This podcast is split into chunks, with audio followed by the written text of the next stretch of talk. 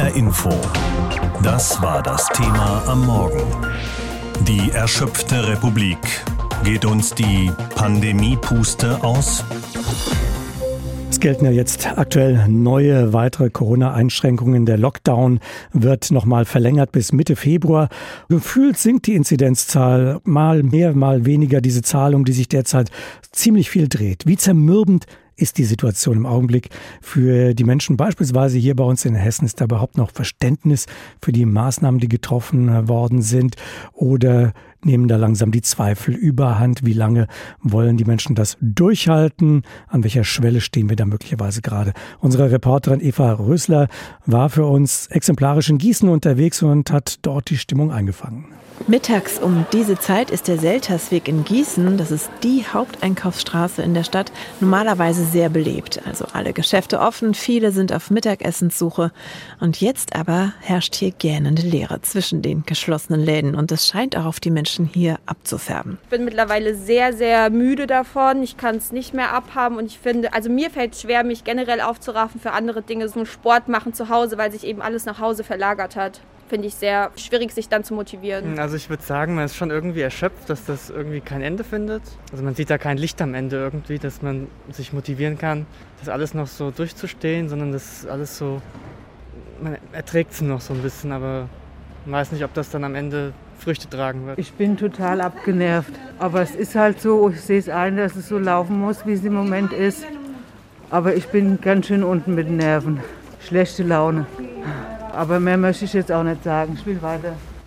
Diese gedrückte Stimmung hat bereits eine weitere Stufe erreicht. So schätzt es zumindest Ulrich Wagner ein, ein emeritierter Soziologieprofessor an der Philipps-Universität Marburg. Meine Befürchtung geht sogar noch weiter, dass wir nicht nur ein Gefühl von Müdigkeit entwickeln, sondern auch so etwas wie Hoffnungslosigkeit, weil eben die Situation schon so lange so ist, wie sie ist und weil sich eigentlich im Moment keine positiven Veränderungen abzuzeichnen scheinen.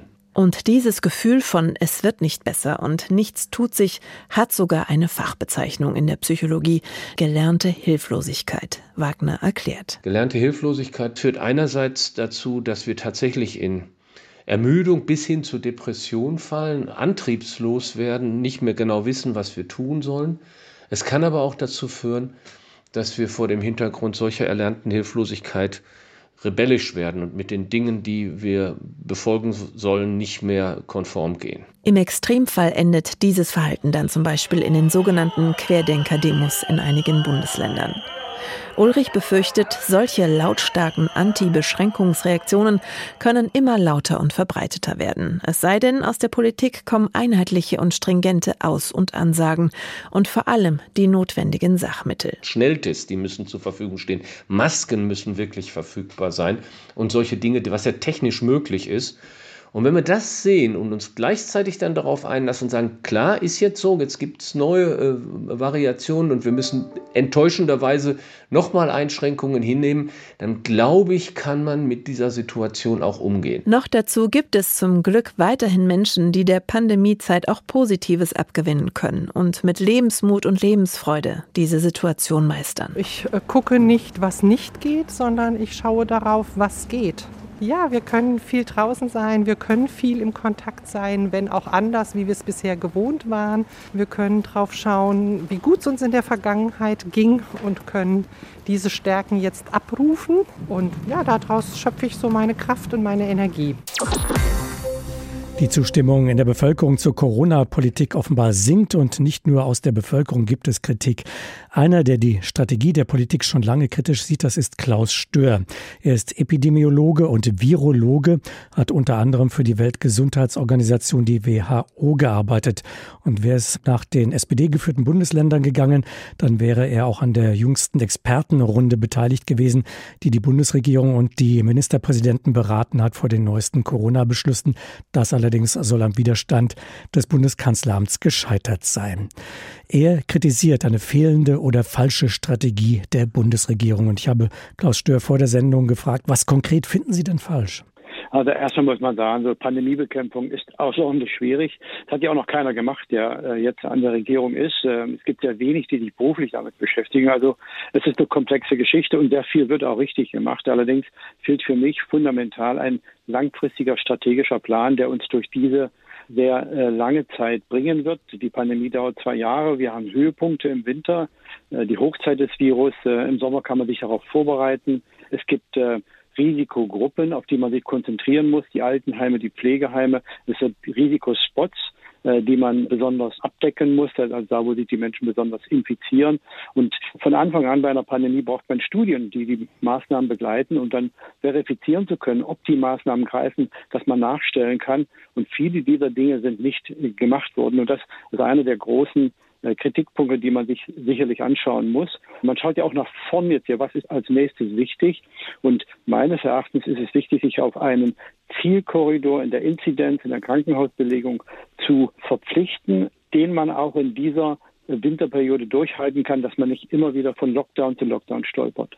Die Inzidenz, die angestrebt wird, das ist eine Zahl von 50. Das heißt, die halten Sie für zu niedrig oder überhaupt einen Fehler, diese Zahl zu nennen? Also es ist erstmal ganz wichtig, so viel wie möglich an Erkrankungen und an Todesfällen natürlich zu verhindern. Das muss die oberste Priorität sein. Auf der anderen Seite muss man natürlich auch ein Programm fahren, das durchhaltbar ist.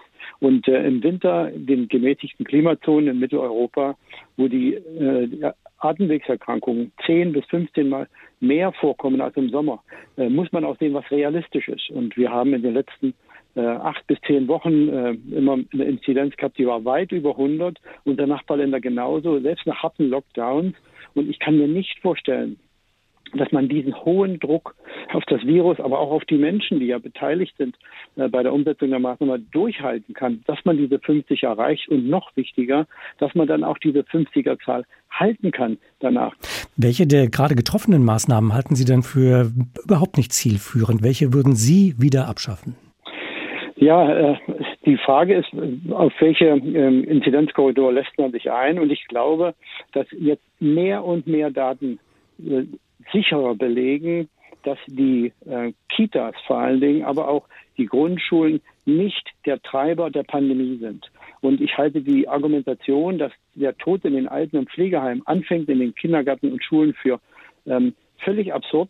Und ich würde als erstes versuchen, hier in den Kindergärten und Schulen in Grundschulen Lockerungen zu beginnen. Aber das muss natürlich begleitet werden von besserer Umsetzung der Hygienemaßnahmen in Alten- und Pflegeheimen. Dort leben ca. drei Prozent der Risikopersonen und mehr als 30 Prozent der Todesfälle sind dort. Das ist nicht akzeptabel.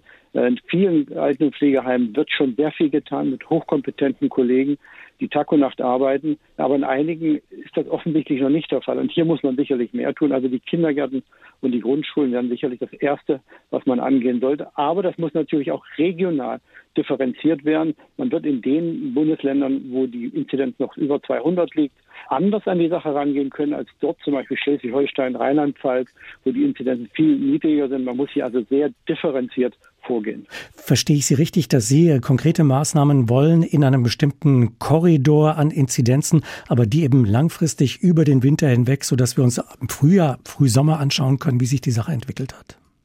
Das ist richtig. Man kann dann auch vorhersagen, welche Maßnahmen äh, ergriffen werden müssen bei einer bestimmten Inzidenz, was man auch nachlassen kann. Es ist ja dann auch viel transparenter, wenn man den Leuten jetzt sagt, pass auf, wir müssen ähm, noch drei Wochen äh, die und die Maßnahmen durchsetzen. Dann werden wir in der Region an, an Fällen liegen. Die Intensivstationen werden dann vielleicht nur noch 20, 25 Prozent Corona-Patienten haben, werden aber immer noch 10 Prozent Luft äh, haben, um auch Notfälle aufnehmen zu können. Und wenn wir das erreicht haben, dann können wir diese und jene Maßnahme vielleicht lockern. Da können wir vielleicht eine höhere Anzahl von Familienmitgliedern äh, zulassen. Oder wir beginnen sukzessive, schrittweise die Kitas zu öffnen und dann schauen wir uns die Maßnahmen wieder nach drei Wochen an und sehen, wo wir uns in diesem Zielkorridor befinden. Und dann kann jeder sehen, okay, wir haben es nicht geschafft, wir haben zu viele Erkrankungen. Da muss man eben auch wieder schärfer auf die Bremse treten.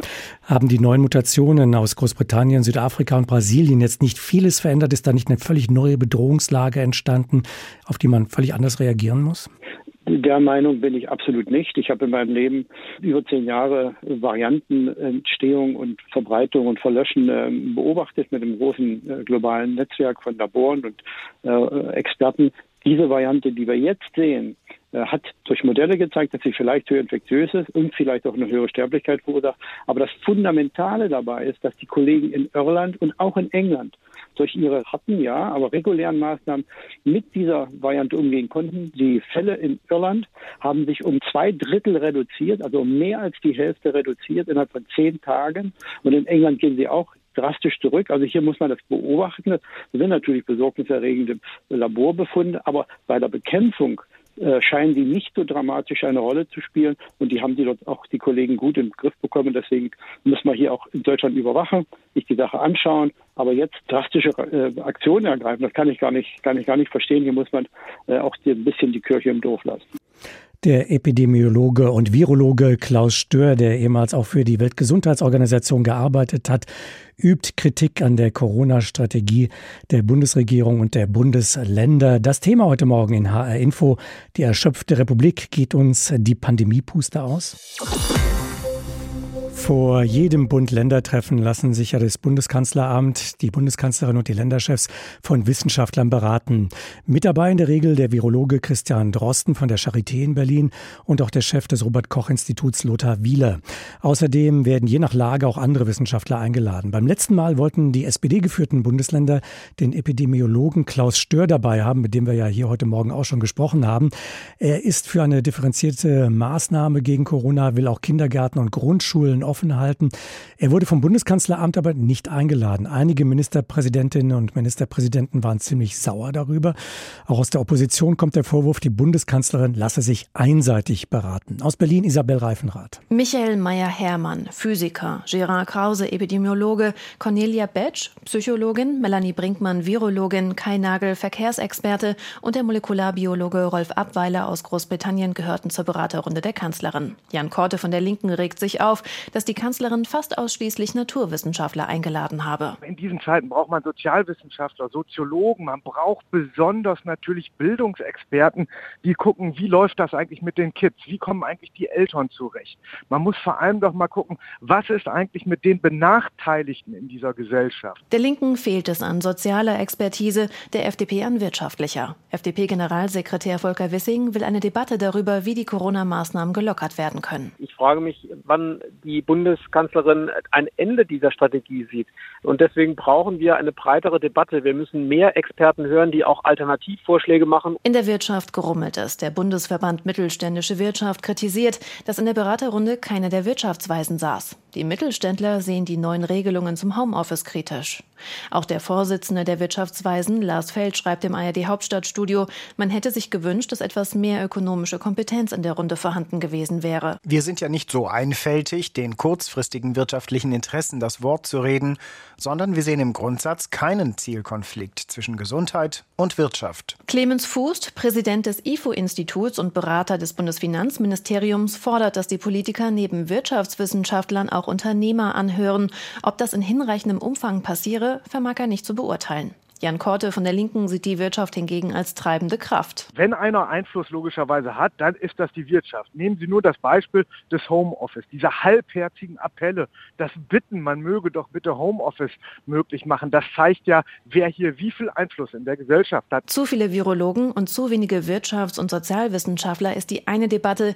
Die andere, ob die Bundeskanzlerin nur mit den Virologen spricht, die ihren Kurs bestätigen. Merkel selbst zeigte sich bei ihrer Pressekonferenz Ende der Woche von der ganzen Debatte wenig begeistert begeistert. Das überrascht mich ein bisschen. Erstens wählen wir die Wissenschaftler immer aus nach der Frage, was steht im Zentrum der Beratung. Diesmal stand die Mutation im Zentrum. Und schauen Sie, es gibt ein breites Spektrum an Wissenschaftlern und nicht nur die, die jetzt gerade eingeladen sind, sind diejenigen, mit denen ich spreche oder mit deren Ergebnissen ich mich befasse. Sie verfolge alle Meinungsbildungen und sei nicht ignorant. Die Wissenschaftler ihrer Beraterrunde seien sich auch gar nicht alle einig. Allerdings habe sie eine politische Grundentscheidung getroffen, und zwar gegen den Versuch, eine Herdenimmunität zu erreichen. Das Risiko, dass auch junge Menschen an Corona erkranken und sterben, sei ihr zu hoch. Deshalb lade sie Wissenschaftler, die dazu raten, auch nicht ein. Die sozusagen Gruppe, die eher zur Herdenimmunität neigt, da gibt es viele, viele Nuancen. Diese Grundentscheidung treffe ich anders. Der Virologe Hendrik Streeck, der im Expertenrat von Nordrhein-Westfalens Ministerpräsident Armin Laschet sitzt und gezieltere Maßnahmen fordert, sagte der FAZ, die Entscheidungen Entscheidungen, die jetzt zu treffen seien, seien keine wissenschaftlichen, sondern politische. Dennoch wünsche er sich mehr wissenschaftliche Diskussionen, die von den Politikern auf Bundesebene nicht unterbunden werden. Es gibt derzeit wirklich viele, die unter den Corona-Beschränkungen richtig zu leiden haben. Dazu gehören auch ganz ohne Zweifel die Schülerinnen und Schüler. Seit Monaten schon ist an einen ganz normalen Unterricht nicht zu denken. Zwischenzeitlich gab es zwar den sogenannten Präsenzunterricht, aber mit Maske zu lernen und mit dicke Jacke dazusitzen, weil ständig gelüftet werden muss, das geht schon an die Substanz. Und der Online-Unterricht, wie derzeit an den meisten Schulen in Deutschland und damit auch hier bei uns in Hessen, läuft auch nicht gerade überall rund. Viele zeigen da in Richtung Politik und haben in den Kultusministerien die Schuldigen für die Misere ausgemacht. Manche sprechen gar von den zehn Todsünden der Schulpolitik. So heißt auch das neue Buch von Heinz-Peter Meidinger das heute erscheint. Er ist der Präsident des Deutschen Lehrerverbandes und er hat Corona darin natürlich auch thematisiert. Ich habe vor der Sendung mit ihm gesprochen und ihn zunächst einmal gefragt, beobachten Sie auch im Bereich Schule eine Art zunehmende Pandemiemüdigkeit? Also, dass die Kolleginnen und Kollegen zum Beispiel immer unwilliger werden, die Einschränkungen noch mitzutragen? Ich glaube, so eine Pandemiemüdigkeit kann man jetzt im Schulbereich nicht feststellen. Es gibt allerdings natürlich doch eine wachsende Belastung. Also sowohl bei Lehrkräften, die Vorbereitung Digitalunterricht ist ja nicht einfacher als ein Präsenzunterricht vorzubereiten, eher aufwendiger. Und natürlich auch die große Belastung bei den Eltern. Also ich glaube, allen ist bewusst, dass derzeit der Schulbetrieb nur eingeschränkt möglich ist. Aber alle würden sich natürlich wünschen, dass möglichst bald wieder man an die Schulen zurückkehren kann. Hier bei uns in Hessen wird die äh, Verantwortung derzeit etwa im Grundschulbereich den Eltern übertragen, ob sie ihr Kind in die äh, Schule schicken oder nicht. Und äh, ja, handeln müssen es am Ende auch die Lehrkräfte in den Schulen mit erhöhtem Infektionsrisiko. Wie bewerten Sie eigentlich ein solches Vorgehen? Also ich glaube, es ist unstrittig, dass Schulen und übrigens natürlich auch Kitas eine Notbetreuung anbieten müssen. Wenn die Verantwortung jetzt allerdings einseitig den Eltern aufgelastet wird, ob sie ihr Kind in die Schule schicken oder nicht, haben wir natürlich ein doppeltes Problem. Das eine Problem ist, dass man, wenn sehr viele Kinder in die Schule geschickt werden, tatsächlich wieder eine unsichere Hygieneschutzlage hat. Und es entsteht das Problem der Bildungsungerechtigkeit. Also Präsenzunterricht ist natürlich immer effektiver. Die Kinder, die zu Hause bleiben, da tut sich dann eine Lücke auf. Also ich halte so eine generelle Regelung, wer will, kann sein Kind in die Schule schicken, für nicht vorteilhaft. Wobei man schon das Gefühl hat, die Politik kann machen, was sie will. Sie wird immer kritisiert und bekommt immer eins auf den Deckel. Also hält sie am Präsenzunterricht fest, schreien alle, dass man doch bitte schön lieber Distanzunterricht machen sollte und umgekehrt. Machen es sich da die vielen Kritiker nicht äh, doch manchmal ein wenig zu leicht? Also ehrlich gesagt, ich möchte auch nicht in der Haut einer Bildungsministerin oder eines Kultusministers derzeit stecken. Es ist tatsächlich eine ganz, ganz schwierige Abwägung, die da tagtäglich vorgenommen werden muss. Allerdings, sie machen es sich natürlich auch selber schwer. Also wir fordern ja seit langem einen klaren Hygienestufenplan, der abhängig vom Infektionsgeschehen in der jeweiligen Region dann sagt, welcher Schulbetrieb möglich ist. Also Präsenzunterricht mit Maske, ohne Maske, Wechselbetrieb oder Distanzunterricht. Und diesen Hygienestufenplan, der gekoppelt ist an solche Inzidenzwerte, der fehlt bis heute. Der würde nämlich auch die Kultusministerinnen und Kultusminister entlasten, weil dann wäre klar, das Infektionsgeschehen ist so und so und so und so ist der Unterrichtsbetrieb und es hängt nicht ab von politischen Entscheidungen, Erwägungen, sondern es ist wissenschaftlich basiert. Als äh, Todsünde Nummer 6 nennen Sie in Ihrem Buch äh, ganz konkret das katastrophale Krisenmanagement bei der Bewältigung der Corona-Pandemie an Schulen. Wie sehr sind denn die Versäumnisse der Bildungspolitik in der Krise zutage getreten, die schon weit vor Corona bestanden? Das ist äh, in der Tat so, dass die Corona-Pandemie direkt die Decke weggezogen hat über den Missständen des Schulsystems. Es ist also vieles jetzt zutage getreten, was wir natürlich auch schon wussten vorher, aber was jetzt wie ein Brennglas allen deutlich geworden ist, etwa der Lehrermangel. Also wenn wir den Lehrermangel bewältigt hätten, dann hätten wir natürlich auch viel weniger Probleme gehabt, Risikopersonen unter Lehrkräften zu ersetzen oder Zusatzförderung betreiben für diejenigen, die jetzt im Distanzunterricht abgehängt worden sind. Die Digitalisierung ist natürlich tatsächlich verschlafen worden, leider und wir haben natürlich auch ganz schwache Strukturen zwischen den Bundesländern. Die Kultusministerkonferenz ist eigentlich nicht in der Lage, in einer Krise schnell einheitliche, akzeptierte Entscheidungen zu treffen. Sie kritisieren auch, dass es bis heute kein langfristiges Konzept gibt, wie die Schulen aus dieser Corona-Krise wieder herauskommen. Ähm, wie müsste denn so ein Konzept aussehen, Ihrer Meinung nach? Drei Herausforderungen sind zu bewältigen. Das eine, wir bräuchten so einen Hygienestufenplan. Es ist ja auch nicht gesagt, dass das jetzt die letzte Welle ist, die wir derzeit haben. Dann wäre wieder mehr Berechenbarkeit in der Politik. Wir hätten zwar immer noch einen Flickenteppich, aber der wäre dann eben wissenschaftlich gerechtfertigt. Das zweite ist, wir brauchen jetzt ganz dringend einen Turbo bei der Digitalisierung. Es geht nicht anders. Erst etwa 10 Prozent der Mittel des Digitalpakts bewilligt sind. Da ist viel versäumt worden und wir brauchen ein Langzeitkonzept, wie wir mit den Lerndefiziten umgehen, wie wir die Zukunftschancen unserer Kinder und Jugendlichen sichern, damit da kein verlorener Corona-Jahrgang entsteht. Also da geht es darum, ob wir nicht manchen Kindern und Jugendlichen ein freiwilliges Zusatzjahr anbieten. Die zehn Todsünden der Schulpolitik, so heißt das neue Buch von Heinz-Peter Meidinger, dem Präsidenten des Deutschen Lehrerverbandes, in dem es auch um Corona und die schwierige Lage der Schulen und der Bildung in Deutschland geht. Mit ihm habe ich mich darüber vorhin unterhalten. Und das ist auch unser Thema am heutigen Vormittag. Wir haben es genannt, die erschöpfte Republik. Geht uns die Pandemiepuste aus? HR Info. Das Thema. Wer es hört, hat mehr zu sagen.